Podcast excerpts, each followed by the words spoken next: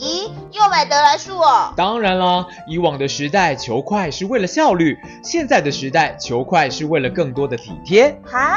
我是说，台北市都市更新处针对老旧公寓整建维护，推出了整维得来速套餐 A B C 方案，简化了许多的行政程序，真的是好体贴呢。这么赞哦！就像我对你承诺始终不变的体贴。以上广告由台北市都市更新处提供。欢迎回到风传媒 Podcast。你现在收听的单元是热议华尔街，这是一个国际财经的快速胶囊。每个礼拜四带你了解这一周《华尔街日报》的要点新闻，帮你迅速补充营养，看懂世界财经大小事。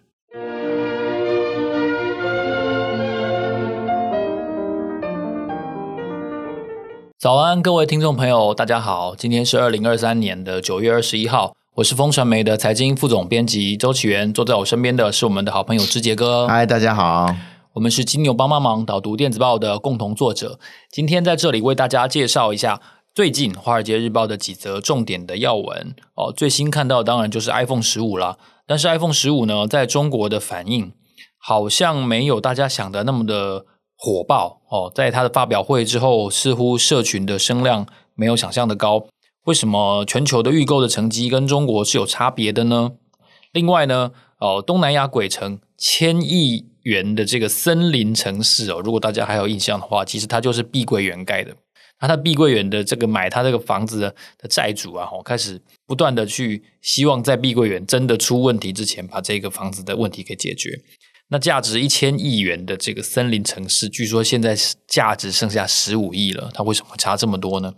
第三个呢，还是跟中国有关的消息哦，就是中国晶片在这个华为的 Mate 60 Pro 这款手机出来之后呢，它的声量跟它的真正研发的程度受到大家非常大的一个关注。究竟为什么在美国制裁之下，中国的晶片还是能够取得一定程度的自制的成果呢？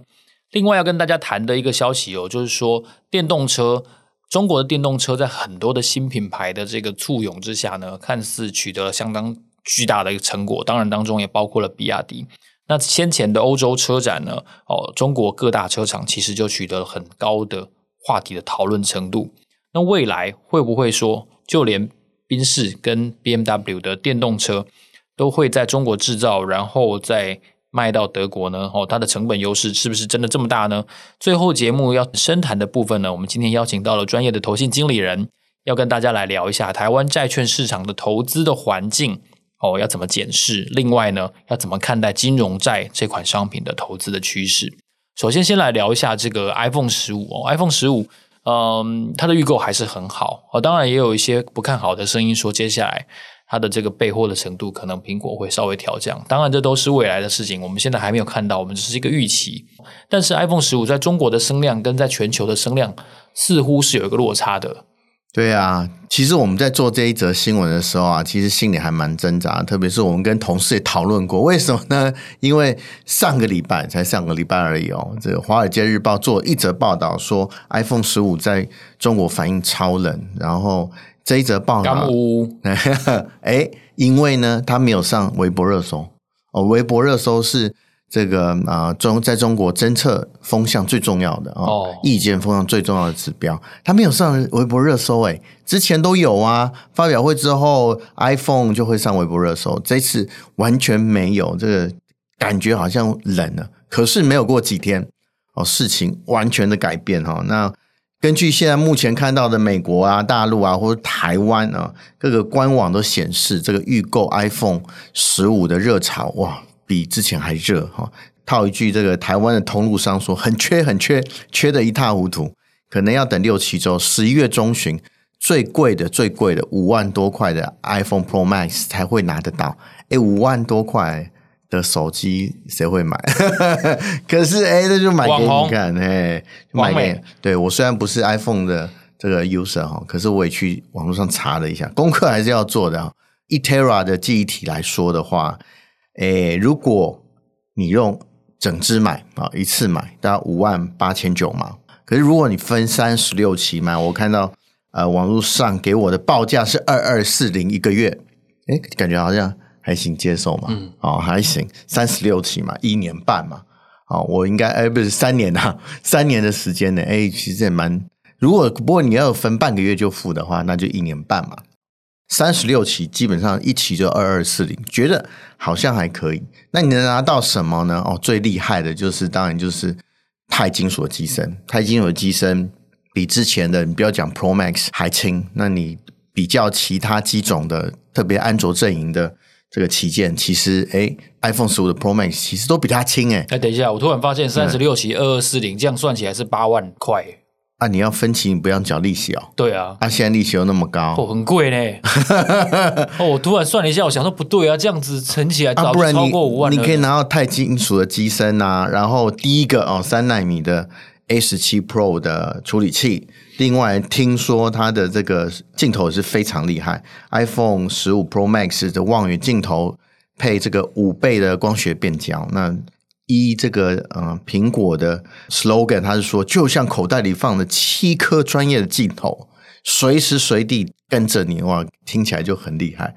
那更厉害的，听说它 GPU 啦，那苹果说这颗 GPU 是史上最厉害的哦，你玩很厉害的 game 啊，都跟桌机的表现其实是差不多的。我是没有玩啊，不过以这个呃 iPhone 十五哦。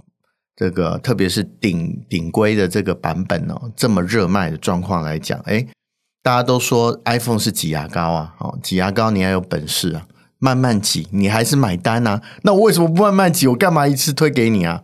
我觉得这个库克哦，虽然大家看他温温的，不过他本来就是个通路跟行销的高手，他做 supply chain 起家的，对成本很掌握，库存掌握得很好。当了 CEO 之后，我觉得他对市场上的。这个定位也掌握得非常好，所以虽然在中国哦，在微博上面没有那么热哦，可能大家都说被华为占尽风头了，可是实际上哦我们一看这个实际上预购的状况，确实出乎大家的意料。那如果说不知道 Pro Max 会不会加加产呢？会不会量产多一点哈？如果量产多一点，当然对台湾的供应链。就是好好处嘛，所以说，就对总体而言，预购这么火呢，对台湾而言，台湾电子股而言是好消息啦。哦，大家如果拿到 Pro Max 啊、的话哦，希望能够告诉我们呵呵 实际用看看的状况怎么样。我也很好奇，它是不是跟这个啊、苹果官网讲的一样这么神？他没差、啊，反正他就等你换了、嗯、啊。好啊，对啊，就等你什么时候换啊？因为 因为一般人很少从苹果换，会去做 Android 的系统。哦，听说 Android 换苹果比较多。嗯，对，理论上虽然那么贵，五万多，五万八一只手机，啊、真的是很多人很敢花钱的。啊、反正你。迟早要换的嘛，他就是赌你这个。哦，对，就像欧洲车一样嘛，对对对对，类似这个 类似这个概念，对，Yeah。那另外森林城市这个其实真的大概几年前，好像是疫情前，我我我记得台湾有很大幅度的打过一阵子广告。啊，对，蛮多的报纸也有，然后他还开了销售中心，对，然后然后我还记得他的那个 logo，他的那个 slogan 叫做“新加坡旁森林城市”，真的，对，我觉得嗯，那你。一定会想到新加坡旁，那就不是新加坡，就是马来西亚嘛。那一定要，其实，在蛋白区一定要说蛋黄区旁啊，不然你怎么卖啦？对，嗯啊，那其实这个啊，森林城市确实是之前很火热，它大概在这个十年前的声势就已经慢慢起来了，特别是在大家看到的杜拜那个棕榈岛嘛，哦，人造岛。哇，那个非常的壮阔哈，这个呃，特别是 Discovery 的纪录片一播之后，很多人都心向往之啊。然后我们碧桂园呢，中国最重要的、最大的房产集团呢，也要在东南亚哦，在马来半岛的尖端哦，它确实是离新加坡非常近哦。特别是樟宜机场，它在新加坡的西端，樟宜机场在西端嘛，几公里就到了哦。这个以地理位置来讲是非常棒的。那它它里面的豪华公寓，据说可以原本规划可以容容纳这个数万人居住。它里面的高尔夫球场就是高尔夫的传奇人物金熊啊，Nicholas 去设计的啊。然后有这个里面有一个生态馆啊，是模仿蝴蝶这个的生态模拟出来的哇。两层客房哇，八字。对称的布局，感觉就是一个造镇啊，就是一个新的希望啊。特别是离新加坡这么近，那可是呢，它现在已经变成鬼城了。其实它在开发初期就碰到很多生态的问题、环境的问题，其实是重大挑战。所以根本没住进去的意思，没有人住，它根本还没盖好。所以现在基本上是变鬼城，那碧桂园就发生问题。那碧桂园发生问题呢，大家都会说：“哎，那这个中国可能我没有办法进去扣它资产嘛？那我可不可以到东南亚去扣这个森林城市，把它扣下来？那原本呢，森林城市的造价大概是千亿美金啊，一千多亿美金啊。大家觉得它之后建成之后价值差不多是这样子。”可是啊，债主上门啊，赶快说，哎，如果说碧桂园出了大掉代志的话，我是不是可以先扣押他在东南亚的资产呢？东南亚资产我总可以先扣押，特别是国际债主哦，我扣不到中国，我扣在东南亚可以吧？算一下可以扣多少亿？如果真的卖掉，大概十五亿美金而已。哦，那所以说原本的一千亿的这个 project，一千亿这数字有点夸张。可是它的造证真的很大诶，看这样子来看的话，真的很大。那因为一个纽约律师事务所估的嘛，如果说碧桂园今天违约了啊，这个没有完工啊，还没有开放的这个大项目，可能可以帮债权人收回大概十五亿的债权啊，这个是这个是他们的预估啦。那到底是不是可以呢？不知道。可是我觉得有一一点可以确定的，如果说。相比碧桂园在中国这么多的资产的话，确实你扣押一个东南亚的，至少它在这个国际的市场上面嘛，哈。如果说你真的能扣押成功，然后碧碧桂园真的出了问题，然后把它变现变掉，至少。还有十五亿美金可以拿回来，至少比这个中国很多可能血本无归的这个买房的人都好啦。所以说，有点沉没成本的概念。Yeah，所以说，就算只有十五亿，其实也把它要讨回来，如果也不错。所以，呃，有一些国际债主其实确实是敲了碧桂园的门啊，就是说，你这个这个项目呢，森林城市这个项目离新加坡这么近啊，如果说处分，然后有人接手，也许还有一些生机。这个就是现在国际债主对碧桂园的盘算。其实这样子的话题哦，关于中国的话题，当然我相信是争议很多的。那当然，争议最大的一个部分就是现在中国的晶片自制的进度跟它的能耐哦。那华为的这款手机出来之后，当然也有很多人质疑哦。嗯，那也有人问我，然后但我我觉得。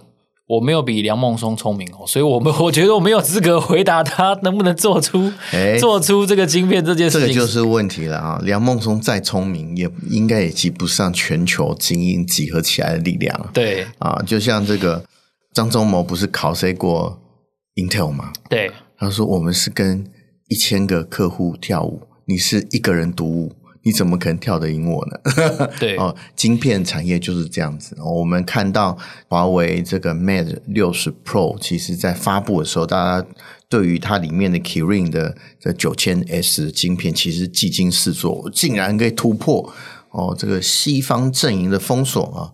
那我们选这篇原因也是因为西方阵营，特别是拜登的封锁已经快届周年了，现在也是检查一下它成效到底好不好。感觉这个 Mate 六十 Pro 就是在打拜登一个耳光啊！台湾不会卖嘛？哦，其实应该弄一只来，弄一只来就是开箱一下那个那个。我有看到手感，YouTube 上面已经有台湾人拿到了。对啊，有一个台湾人到这个啊深圳的华为的门市去拿到了。那其实呢，就跟大家的评测差不多啦。你看它呆塞，就是它的晶片大小，其实哦用七纳米，可是。比之前的这个 Kirin 九千哦，台积电帮他做的对还大一点哦。那所以看到其实供应还是有差啦，连华为董事长都说他们还是小学程度嘛。虽然是国际式博士班，不过呢，在这个呃拜登政令要届一周年的时候，美国其实有发出一些声音，就是说这个策略到底是谁想出来的哈？因为以前奥巴马时代，大家对这种感觉都嗤之以鼻，然后呢，在这个川普的这个时代，他们又是单一的厂商嘛，企业嘛，他做制裁，先是中兴，然后后来华为嘛。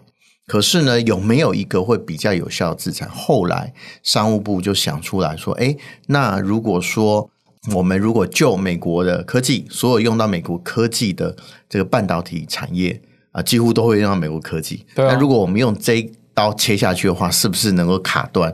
中国的这个晶片发展的喉咙。嗯，就是所有半导体都跟美国沾边嘛，那美国沾边，你就要我同意啊，你才能给中国。对，感觉在这个一年以来，确实是看到了成效。不过它的后坐力其实也蛮强的，特别是啊、呃，有一些美国厂商其实做不到中国生意，然后让华为在 Kirin 九千，不管他做的这个，就像啊、呃，他们的董事长讲的，就是说现在还是小学程度。不过毕竟是做出来了，我们也看到华为的晶片自制率确实比较高哦，确实很高，而且有通讯可以讲话的。有卫星通讯可以讲话的这个功能，我觉得这个都是突破哦。不要只看到它在 CPU 上面可能还落后国际社会一大步，可是这个中国如果这个集中起来干大事的话，确实会有一些突破。那就像我们刚刚讲的，其实半导体最好的景况是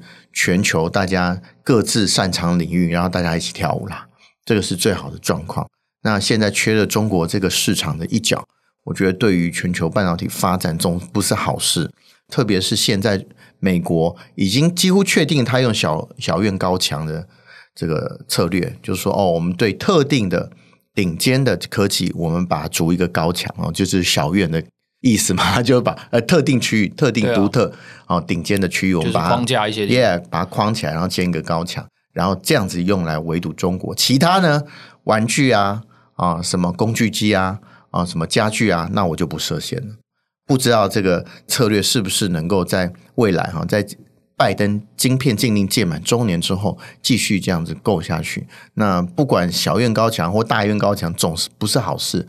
对于全球半导体发展而已，最好是大家可以这个互补有无，哦，各自发展自己擅长的区域。我觉得这个是对全球半导体发展最好的态势。接下来是我们要谈，我们先前有谈过的，就是中国电动车在全球攻城略地的这个事情。嗯、这件事情其实，在欧洲引发了一些忧虑哦，就是说，是不是连欧洲的车都要被取代了？嗯，就是、因为毕竟未来是电动车的未来。对，就是我们在之前那个慕尼黑车展嘛，哦，那个德国人就 心碎一地嘛，玻璃心就碎一地，说为什么都被中国抢占？那可是你拆开来看呢，忧虑似乎更深。就是说，如果你把德国的这个在德国贩卖的车拆开来看，它竟然有十五 percent 的电动车是从中国整车进口进来的。哦，以前是倒过来哦，对，以前倒过来，这个中国的豪车呢，其实从德国整车进口来的，特别是高档的这个油车哦，都从德国不管是狼堡啊，或是其他地方直接进来的哦。这个其实，在电动车领域就倒过来了，那大家就想说。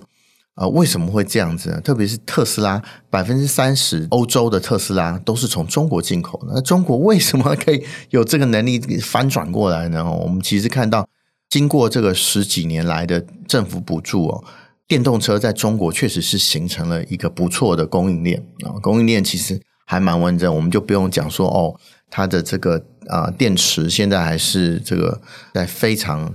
掌握在中国宁德时代的手上哈，除了电池以外啊，中国还有非常完整的这个供应链啊，至少比其他不管比欧洲厂商或是美国都要完整，或日本其实都完整。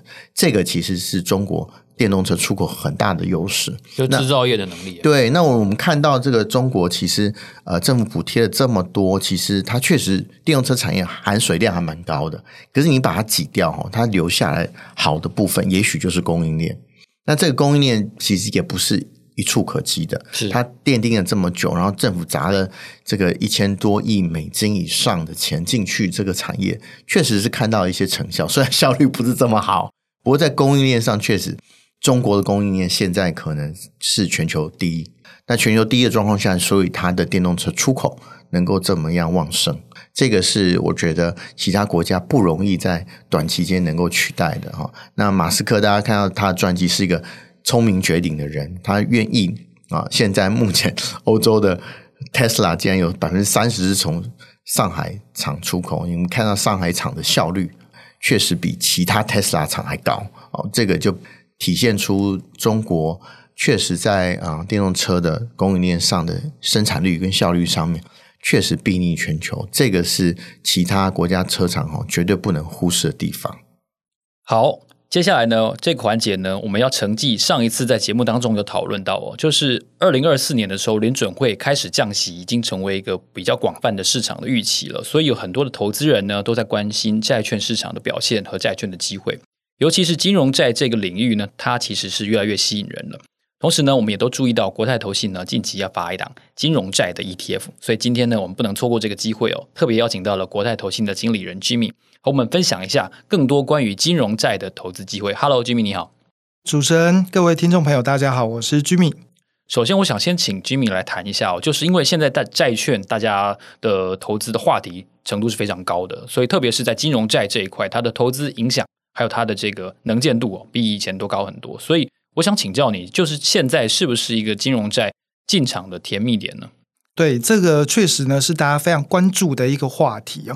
那讲到债券呢，我想我们用两个面向来跟大家报告哦。这个债券呢，它跟所谓的利率环境呢是非常的挂钩，所以我们第一个要来关注的就是目前的整个利率的环境。那刚刚主持人也有提到，就是现在啊，不管是 Fed 他们自己官方的一个叫做利率的点阵图呢，或是民间的叫做 FedWatch 的一个网站呢，目前都显示出呢，这个今年啊，就是我们九月。哎，其实我们呃节目播出的时候呢，应该是刚完成了这一次的九月份议息会议哦。那我们非常高几率应该是会看到说这个月份是没有升息的哦。那从我们刚刚讲到两个观察点数据点呢，都显示说今年呢应该就是这一波升息循环的一个告终的一个状况。那明年呢就是会开始进入缓步降息的一个周期哦。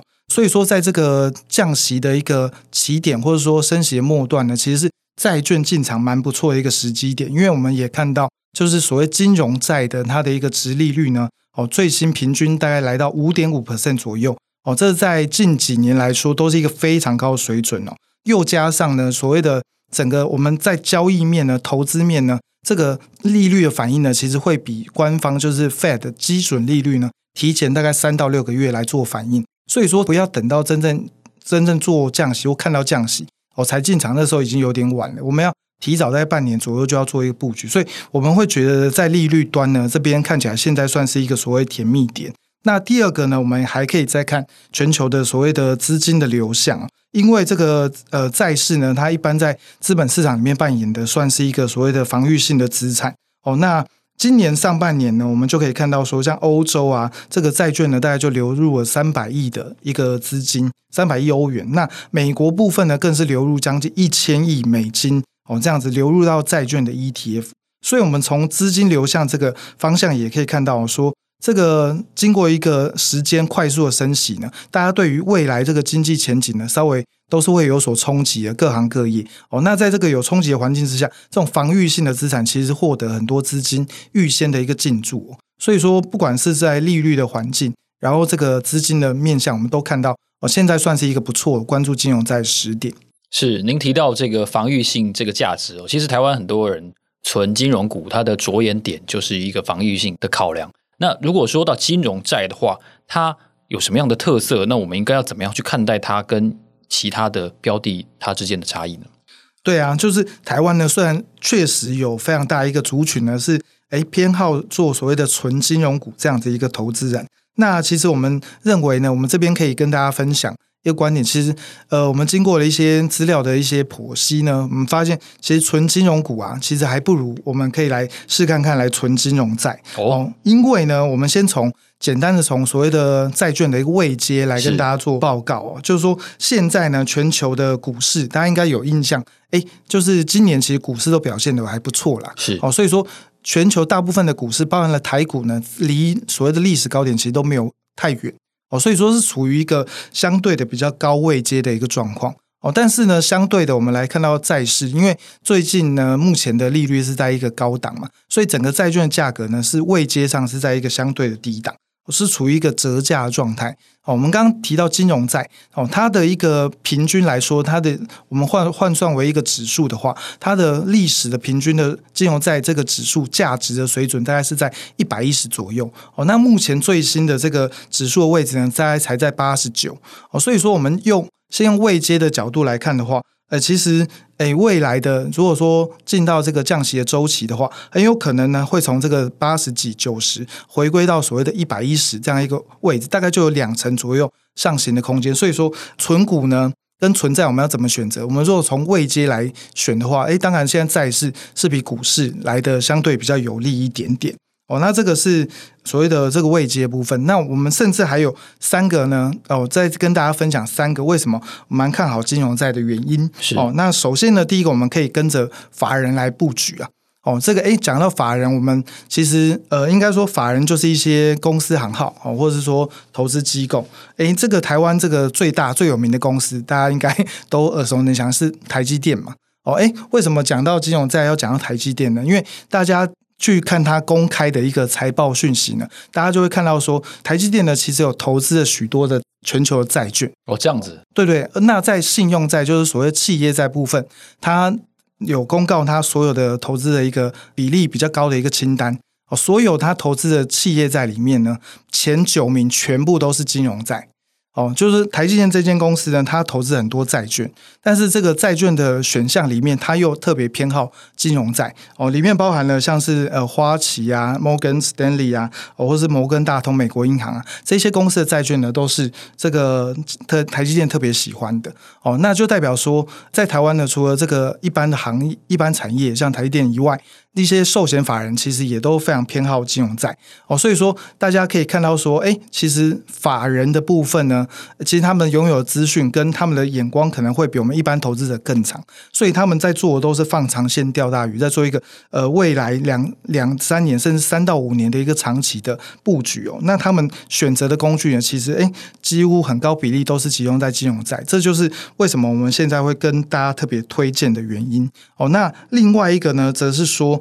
其实这个债市的成本哦，甚至税率呢，都比我们刚刚讲到纯纯金融股嘛，跟都比纯股呢来的更低。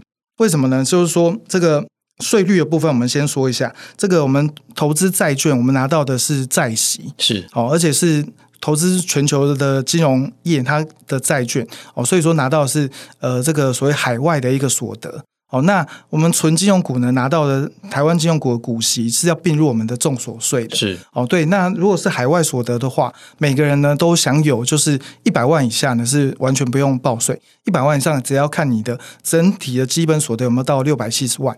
哦，所以说这个一般呐，像我们一般这个大家都是市井小民，所以说诶不太容易达到这个标准。所以我们诶存股呢，其实我们是还要缴税的，哦，拿到的息。但是存目前存像是国际的金融债。我们其实是不需要去呃缴税，所以在税率上它是蛮有优势的，这是制度的机会了。对对对，那另外交易面上也是，我们买卖金融股呢，可能都有千分之三的一个卖出的时候交易税哦。那债券 ETF 的话，我们买进来存，我们有一天要卖的时候，目前呢是免税的哦。所以说，不仅在这个成本哦，或者是税路上面，其实呃债券啊或金融债是有优势的哦。最后一个的话，大家关注的就是。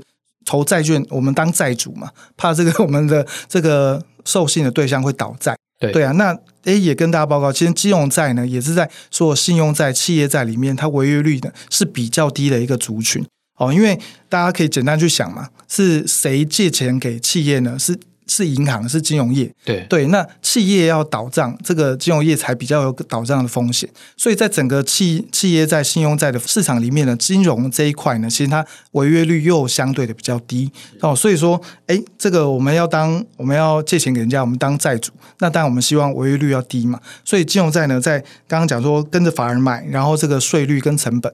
然后跟这个违约率的部分，其实都有它的优势哦，所以说我们才会说它其实是蛮推荐给大家的一个债券的品种。那另外我也想请教，因为现在已经算是第三季的尾声了，所以我们在看待金融债的时候，特别是一档金融债的 ETF，它应该有哪些考量的衡量的重点呢？哦。对，讲到就是说，我们实际上我们刚刚都在讲一些投资环境哦，跟这种哎一些债啊、跟股啊，基本性质怎么样去辨认它的一些优势？是对。那我们落实到我们真正要开始做投资的话，我们一定要有一些标的嘛。哦，那呃，我们现在其实就是很建议大家呢，可以关注这个所谓债券的 ETF。我们刚刚讲金融债，我们现在市场上呢也有所谓的金融债的 ETF。是，因为过往我们投资债券呢，这个需要非常庞大的本金，有的都是十万美金在做一个起跳的门槛。那但是现在有了 ETF 呢，它把这些呃债券的标的呢划分为我们投资人。比较可以去这个投资接触的一个份额，它的份额会比较小哦，特别适合我们的投资大众来做参与。那像我们公司呢，最新开始要在九月二十五号呢去做一个所谓的国泰十 Y 加，就是十年期以上金融债 ETF 的募集哦，它的代码呢是零零九三三 B 哦，那它的发行价是大概十五块，所以我刚刚讲的说，我们入手门槛大概只要一万五千块，是比较好入手的一个状态。那我们要怎么样去挑选比较适合我们自己的，然后比较是这个优质的一档债券 ETF 呢？第一个，我们就是要看它的实在的内容哦，就是我们这一档的零零九三三 B 这一档呃金融债 ETF 呢，追踪的是彭博的十年期以上的美元金融债这个指数哦。那它投资的大部分都是信品，是在投资等级上高信品的这样一个银行的债券哦，财务体质也不错。哦，比如说我们刚刚提到说，台积电都按赞的，像是美国银行啊、摩根大通、哦、富国银行，像是高盛或是花旗等等的，我们其实都大家都有听过这样子公司的这样国际的所谓 I Bank 呢，其实都是哦，我们这边投资的大部分都是像这样的金融机构所发行的一个债券哦。那他们最近的一个营收表现，其实在今年都已经回暖了。哦，那台湾的这个，我们举例就是说，台湾的呃金融股啊，大家也都关注嘛，大家应该都有注意到，今年的大家的财报啊，就是整个国营的一个净值啊，都已经回升到四点五兆以上的台币哦。所以说，现在投资不管是国际，或是说呃台湾的相关的这样一个金融债，可以说都是一个比较稳定的一个投资哦。所以说，我们就刚刚讲说这个呃，我们投资的标的，第一个要优质嘛。哦，那第二个呢，就是我们也刚刚是在内容层面，我们也来关注一下说一档 ETF 它的规格层面。哦，那零零九三三 B 呢，这档即将要募集的这档 ETF 呢，它其实是台湾的第一档呢，有月月的配息，每个月配息加上所谓受益平准金，同时拥有的一档债券 ETF，也是目前市场上唯一呢，同时有这两个特质的一档债券 ETF。那月配息当然大家比较好理解，就是我每个月呢，这个其实我们一档债券 ETF 呢，我们背后投资的这个债券的品种可能是几十档，甚至上百多档哦，所以说每个月份呢，其实都有都会领取到所谓的金融公司给予我们的一个债息。哦，那本档商品呢也会设计为月月配，就是每个月呢都会将每个月领到的这个债息呢，就是配发给投资人，让大家比较能够去规划。万一我们每个月都有需要现金流的这个运用的话，哦，就是一个比较适合这样的一个商品。那平准金的部分，哎，最近大家其实也都蛮多的相关的讨论。那其实收益平准金呢，呃，也跟快速跟大家解释一下哦，它主要是在防范。基金呢，这个规模啊膨胀太快哦，就是先面前面进来的投资人，他原本投资的这个我们的标的里面领到债息会被快速增加资金呢去稀释掉哦，那这个风险呢就要透过平准金、收益平准金来做一个 balance。零零九三三 B 呢是目前台湾呢这个唯一一档，也是第一档的月月配加上收益平准金的债券 ETF 哦，所以说然后再加上我们刚刚讲到说呃金融。